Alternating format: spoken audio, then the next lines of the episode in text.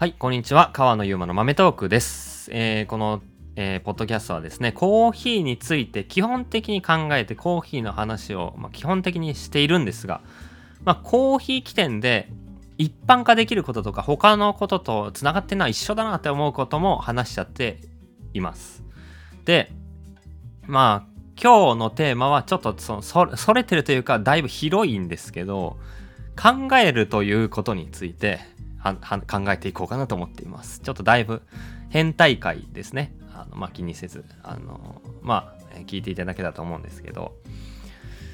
どうどうすかね？みんな考えてますか？普段。僕は考えがちなんですよね。でうーん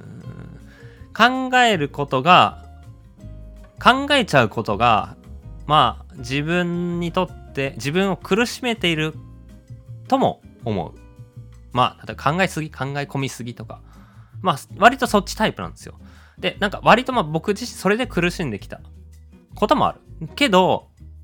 まあまあ早めの段階からそれを知ってきたんで。まあ一人っ子なんですよ。一人っ子って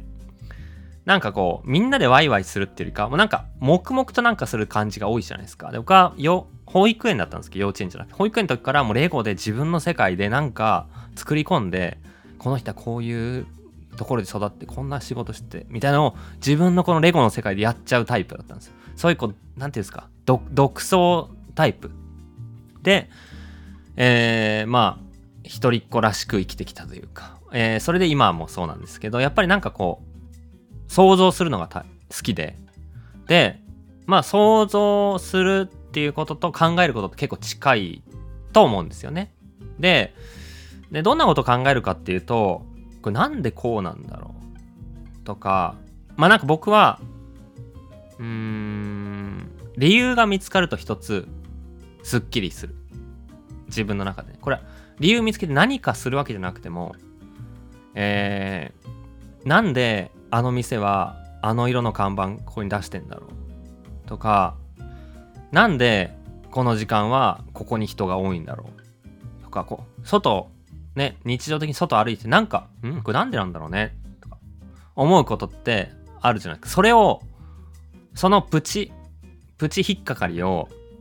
理由見つけるのがすごいこう楽しい。みたいなそういうなんかそういうも、まあ、妄想に近い考え考え事悩みっていうよりかはなんかそういう考え考えるのが楽しいんですよね。でまあこう考え自分がこう苦しめたと言ってるのは考え考えるっていうことが先行しすぎてもっともうシンプルにアクションすれば解決する話がなんか考えるだけでこう進まなかったりすることもあるんですよ。まあ本当に極論言えばもうその人に今すぐ会いに行けば会いに行っていろいろもうぶよくわかんないけど何にも自分の中では考えが進んでない。もう解決しない。よくわかんないことでその人にと一緒に酒飲んでワイワイなんか話してもよくわかんない。これ何なんですかね？とかなんかそういう話をしてぶつけたら解決する話だっていっぱいあるじゃないですか。ねまあ、それこそ仕事をしていたらじゃあその仕事の中でなんかもやってる人とか外で仕事これからやっていく人とか、まあ、いろんな人がいると思うんですけど、まあ、友達でもいいし、まあ、なんかその気になった時に考えるべきなのかもうコミュニケーション取るべきなのか、まあ、コミュニケーション取らなく見に行くもしくは探しに行くもう足で行くみたいなのも一つの解決策じゃないですか。で僕はもうやっぱ考えるのが好きなんで一回とりあえず考えるんですよ。で、なんかそれで長引かしちゃったり、それで、まあ自分がこう、本当は早く解決すべきなこと、早く解決したらすっきりすることが、まあ溜まっていくみたいなことで、割と苦しい。まあ自分のその癖で苦しんできたかなっていうタイプなんですよね。まあそれがまあ僕が考えるっていうことをしてきたことでの、まあ一つ挙げられるとすると、デメリットかなと思う。でも最近はこのね、デメリットがなくなってきて、まあ、これちょっとうまく付き合えるようになってきた。あ、これは、考えるっていうことが、一つの自分の選択肢の一つだっていうことを分かるようになって、これは考えるべきなのか、アクションすべきなのか、もしくは考えても進まないことなのか、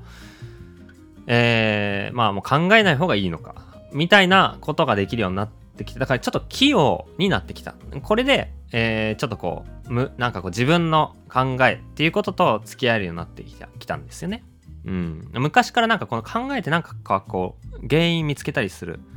仮説を見つけたりするのが楽しいっていうのは、まあもともと理系で、大学受験まではずっとこう、科学の専攻だったんで、まあ、こう、まあ数学もそうだし、いろんな持っている自分の、まあ、パズルみたいな感じで、ほんとパズルっすね。持ってるヒントを組み合わせて、で、あ、こうなんじゃないかって導き出すのが、めちゃくちゃ好きなんですよ。好きだったんですよ。まあ、まあ、結果として、あの、行きたい大学の、あの、科学、科学の中でも、まあ、素材系、金属の素材系に行きたかったんですけど、まあ、なんでかというと、金、日本刀好きとかもあって、ちょっと、ね、サイコパスっぽい感じもあるんですあるんですけど、素材が好きで、金属の。そっち系に行きたかったんですけど、まあ、その行きたかったとか落ちてしまって、えー、まあ、結果的に、まあ、あの、経済学部に行ったんですけど、まあまあ、それは置いといて。で、まあ、このポッドキャストで、この回で何を話してるか、話したいかっていうか、テーマは、考える方が果たしていいのか、考えない方が幸せなのか、これね、めちゃくちゃ僕、どっちなんだろうって思うんですよ。えー、まあ、これね、これやっぱ言い方むずいんですよね。これ、ポジショントークに持ち込みそうになっちゃう。無意識的にこう。こういう話すると、自分が抱えてる問題とか、自分の、まあ、る意味考えられるってことは強さかもしれない。そういったことを、なんか、ちょっとこう、ポジションとしてマウンティングしちゃうじゃないけど、そ、それが自分を正当化するような話に、こういう話って自分が絡んでくると持ち込みやすいんで、ちょっとこう、そりゃそうだと持ち込んじゃうと思うんですよ。人間なんで。分かった上で、でも、傷つけたいわけじゃないんで、オブラートに包みつつ、なるべく言葉気をつけつつ、話を進めていきたいなと思っているんですけど、えー、っとね、なんでこれ思ったかっていうと、うーん、なんか、これなんでなんだろうとか、まあ、今考えるっていうことにすら考え始めてるんで、なんかこういろんなことを疑ったり、こう、スムーズに乗れなかったり、こういうもんなんだって言って飲み込めないことが多い。多くて、それは果たしていいのか？とか、本当はもう何も考えずに、ただ、ああ、そういうもんなんだって言って、ルートに乗っかっていった方が、本当は幸せなんじゃないかっても思っちゃうんですよ。考え始めると、世の中のいろんなことを見るようになってきて、で、じゃあ、ここはこうしないといけないなって思うことがたくさん出てくると思うんですよ。すごい抽象的な話をしてるかもしれないですけど、まあ、仕事においての意思決定もそうだし、人生においての決断もそうだし、まあ、あれこれ、細かいことで、あのー、まあ、考えていくと、なんか、消耗してる、なんか、そうだなこれね、なんて言うんだろうな。ちょっとその、超言語化難しいんですけど、うん、良くないことも、にも気づいてしまうっていう感じかな。なんか、何も考えなかったらのほほんとして、もうずっとハッピーなんだけど、こう、考え出すと、考え出すとっていうか、世の中ってこういうもんなんだとかっていうことを気づいちゃうと気づく部分が出てきちゃうとそれはなんかその部分に関しては不幸せを感じるというかねなんかだから本当ただ乗っかって漂っていくっていうで思考停止する何も考えないっていうことはある意味ハッピーなんじゃないかなとも僕は思ってきたんですよ。まあ考えるってことは格闘するっていうことだと思うんで、仕事だと特にそう。仕事、まあ人生もそうかな。なんか課題が直面して、課題に直面して考える人は、まあその課題と戦うわけなんですよね。戦う間はやっぱり摩擦が起きるし、もがくわけなんですよ。大変じゃないですか。でも、いや、もうそれそういうもんなんだって。諦められたり、そうじゃない方向にスンと行って、行ける方が摩擦は起きなくて、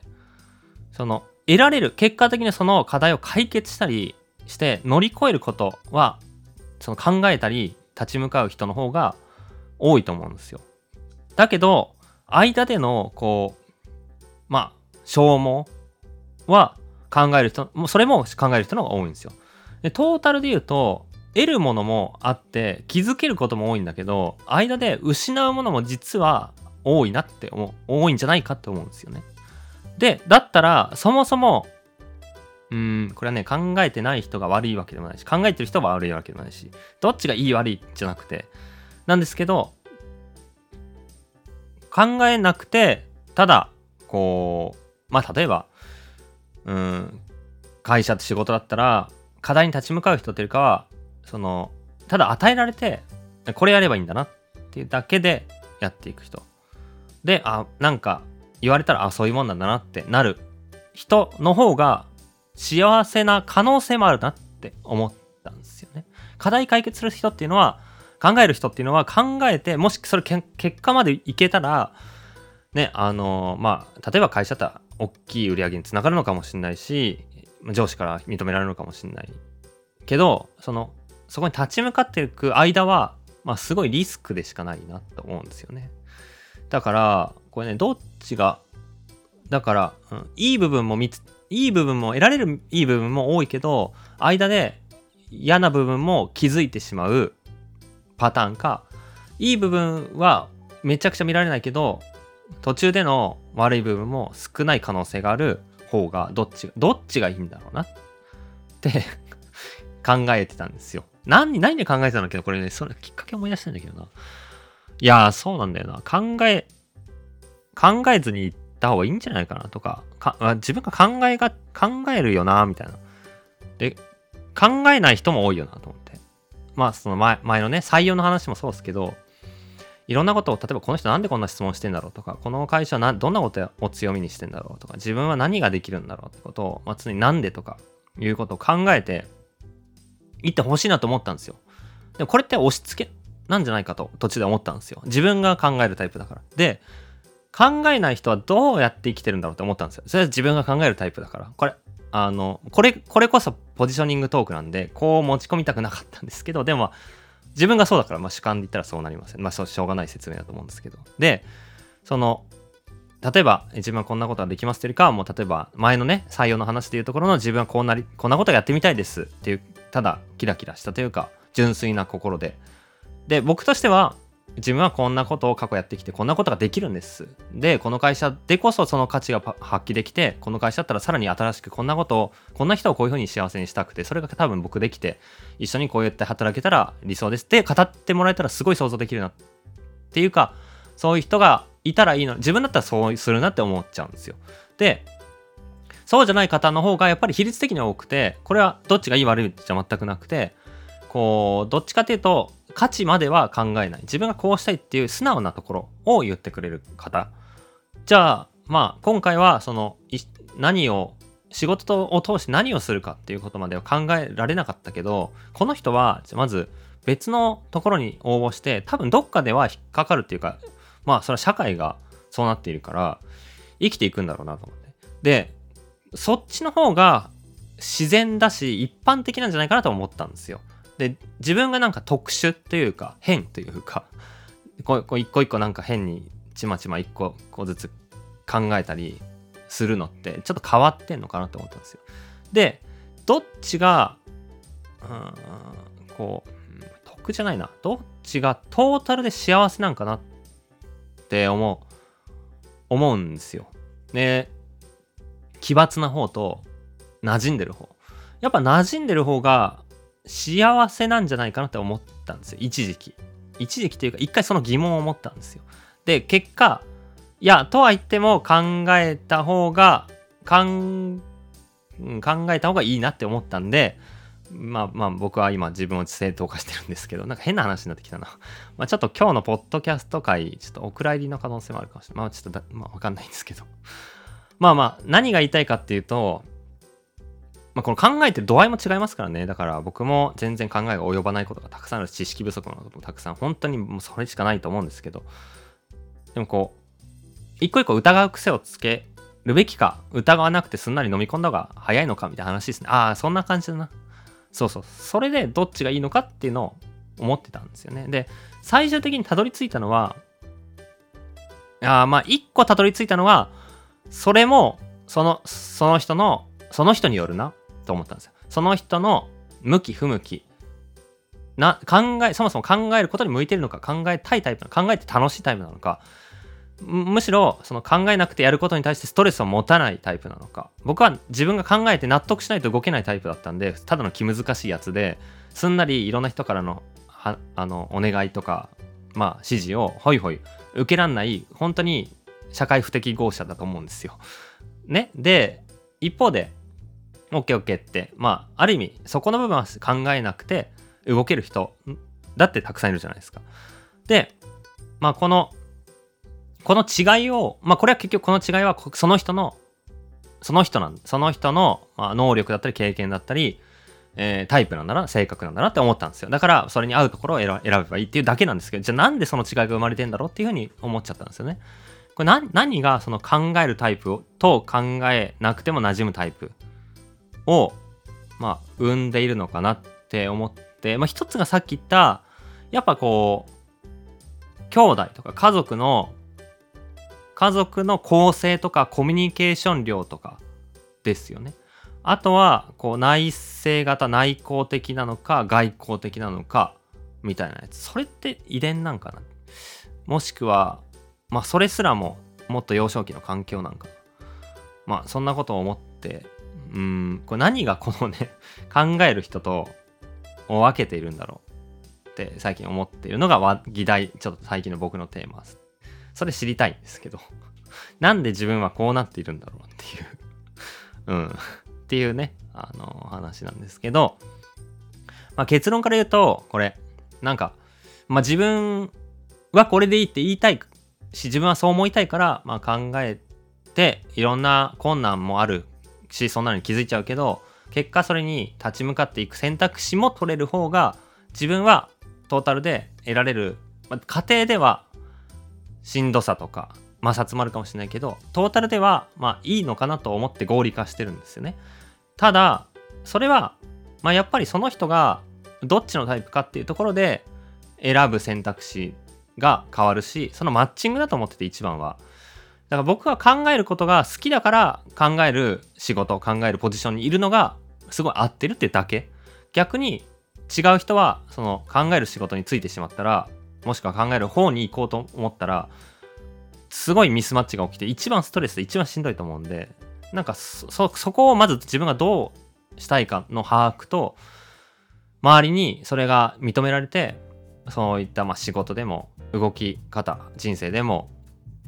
こう自分に合った選択肢が取れるようなもしくはと取らせてもらえるようになるといいなっていうだけだったんで僕はまあそういう意味では必然的に自分で自分がそういうタイプだからしんどいこと例えばだから考えずに納得しないといけないような環境を避けてきたかもしれないし自分が考えて何かに立ち向かうっていう環境を自分で選んできたから今ミスマッチが起きてないっていうかまあマッチングできてるのかなと思うんでまあそう考えるとポジショニングトークじゃないですよね。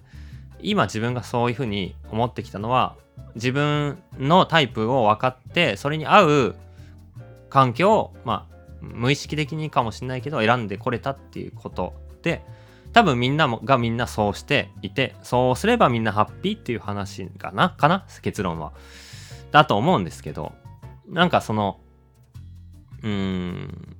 結構いろんな人お話いろんな人と話すとこう気にする人と気にしない人がいてどそどっちが幸せなんどっちがいいんだろうって思ってたんですよ。まあだから今日の結論は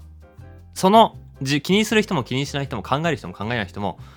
それでスムーズに生きていける。それが心地よい環境を選んでいるかどうかがすごい大事だな。それで幸福度が決まるなってえー、この自分、まあちょっとポッドキャストの時間を発散の場にしてるんですけど、だらだらと話しながら思いました。何の話をしてんの？豆トークってコーヒーの話をするチャンネルだったんだけど。あ、まあその考えるっていうのはコーヒー屋でもあそのコーヒーと何が結びついてるかだけ最後に言うとじゃあコーヒー業界で何が起きてんだろう？コーヒー豆っていうのはどう作られていて生産者からどういう業者がどういうふうに運んできて例えば、えー、農家さんがあって生成所があってそれが輸出業者に渡ってそれが、えー、輸入業者に渡ってそれがロースターに渡ってバリスタに渡ってお客さんに渡っていると。それぞれどこに問題があるんだろう。農家さんは本当に幸せなんだろうか。えー、幸せじゃなかったとしたらどこに問題があるんだろうか。みたいな構造を見たりとかあとはじゃあただ単純にバリスタの給料を上げようっていうふうに言った時にどうやったら上がるのか。上がるバリスタの給料が上がるっていうことは何が起きれば上がるのか、まあ、それは会社の利益が上がるっていうことですね。会社って言ってるのは、それは消費国での会社ですよね。消費国での会社の利益を上げるための方法は何があるんだろう普通に会社の売り上げを上げるためって言ったら、やっぱり他の会社にできないことやったり、今までまだ作りきれてないような価値を作んなきゃいけない。じゃあそれってなんだろうみたいなとこがさっきの流通とかにおいての構造的な課題だったり、あとは文化で足りてないこととか、日本もしくは別の国でできる特有なこととか、まあ、その辺を、まあなんでだろうみたいなことを考えて、じゃあ自分だったらこれできるっていうことをや、やれたら多分売り上げが上がって、その関係している人にえー、対する報酬が上げられてバリスタのいわゆる給料が上がるみたいなことにつながるみたいなのをえ何の話だっけな？ああそうそうコーヒーの話だと考えてまあちっちゃいチームなんでお僕僕のチームは会社は。だみんながそこまで大それたことじゃあもう世の中をコーヒーとしてこう変えるんだみたいなことをすごい厳密にパッションと具体性を持ってやってほしいとまでは言わない。むしろそれはあのそんな人そんないるのっていうかやりすぎかもしれないですけどでもちょっと漠然としていたとしても何らかのこう、うん、自分で考えて解決するっていうことをできる人みんなできてほしいなと思っちゃうんですよね僕は。だからそれが押し付けてるのかもしれないんですけどかできできてほしいなと思うんです会社ちっちゃいチームで働くってこと。だ目の前の起きた問題とか、まあ、僕らのチームは社員メンバーはそんな全員考えられる人なんで素晴らしく。考えられるようになってきたっていうのもあるかもしれないし考えもともと考えるタイプだったっていうのもあるかもしれないですけど、まあ、小さいことでもいちいちいちいち確認しなくてもあこれはこうしたこうした方がいいんでこうしときます。ってなる。だから自己報告で済むというか勝手にうまいことをやってる。ちっちゃい問題っていっぱいあると思うんですよね。例えばめっちゃ細かいけど納品されたシールがすごく少しずれて届いた。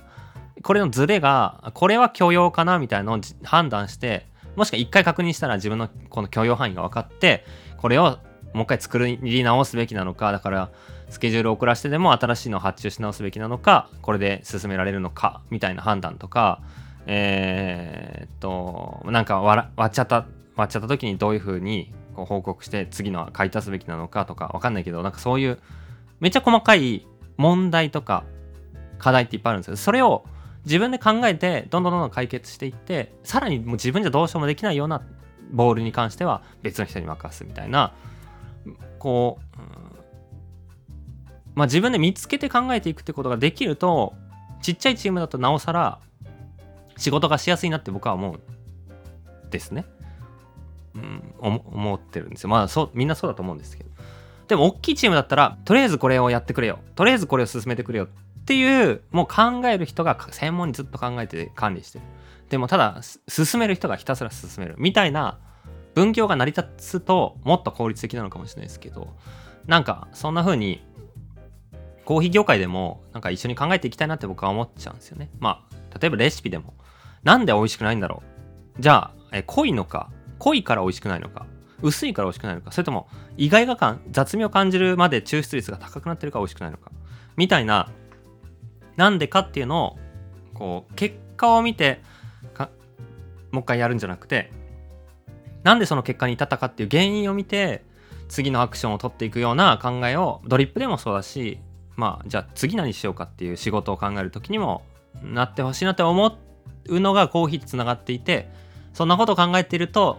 ああこれ自分考えるタイプなのかなとか、もうなんやかんやもうちょっと終わりにしますけども。ねあの考えて、えー、今日もう何の話してたか分かんなくなりましたが、えー、話してみたというところです。みんなはみんなどういうタイプですか？そして自分のその、ま、考える軸もしくはうんコミュニケーションでどんどん解決してるいける軸。いろんなこの自分のタイプとか相性があると思うんですけどそれに合っている環境を皆さん選べていますかね。それかうんそこを把握して把握しているのかどうかとか。なんかそんなのをねちょっと僕いろんな人に聞いてみたいなとか。なんかその辺はねその辺が結構環境を選ぶのは結局自分なんで、ね、選べる立場にある人ほど。まあそれはまあ、まあ、分かんないけど大学卒業してなのか若さなのかもしれない経験なのかもしれないですけど、まあ、選べる。まあ選ぼうと思ったらみんな選べると思うんですよ。日本にいればさすがにその絶対にこもうここでこの仕事するしかない。ってさすがになんないと思ってて。でそのなんかやっぱ、うん、自分の幸せを考えるとやっぱりその自分のタイプに合った環境をいかに選ぶか。ってことは自分がどういうタイプなのかを把握してでそのまあ例えば仕事だったらその会社はどういうタイプなのかどういうタイプで求められ求めているのかを把握してそれのマッチングをちゃんと自分で綺麗にやっていくっていうことが人生幸せになることなのかなと思ったんで、まあ、皆さんどうでしょうっていう話を、えー、してみたというところで締めくくらせていただきたいと思います。まあちょっとたまにはなんかこういう変な 考えるか僕の考えいう変な回があってもいいかもしれないですけど。まあ基本はちょっと今後はコーヒーの話を多めにしていきますので是非今回のであの懲りずに聞いていただけたらと思っております。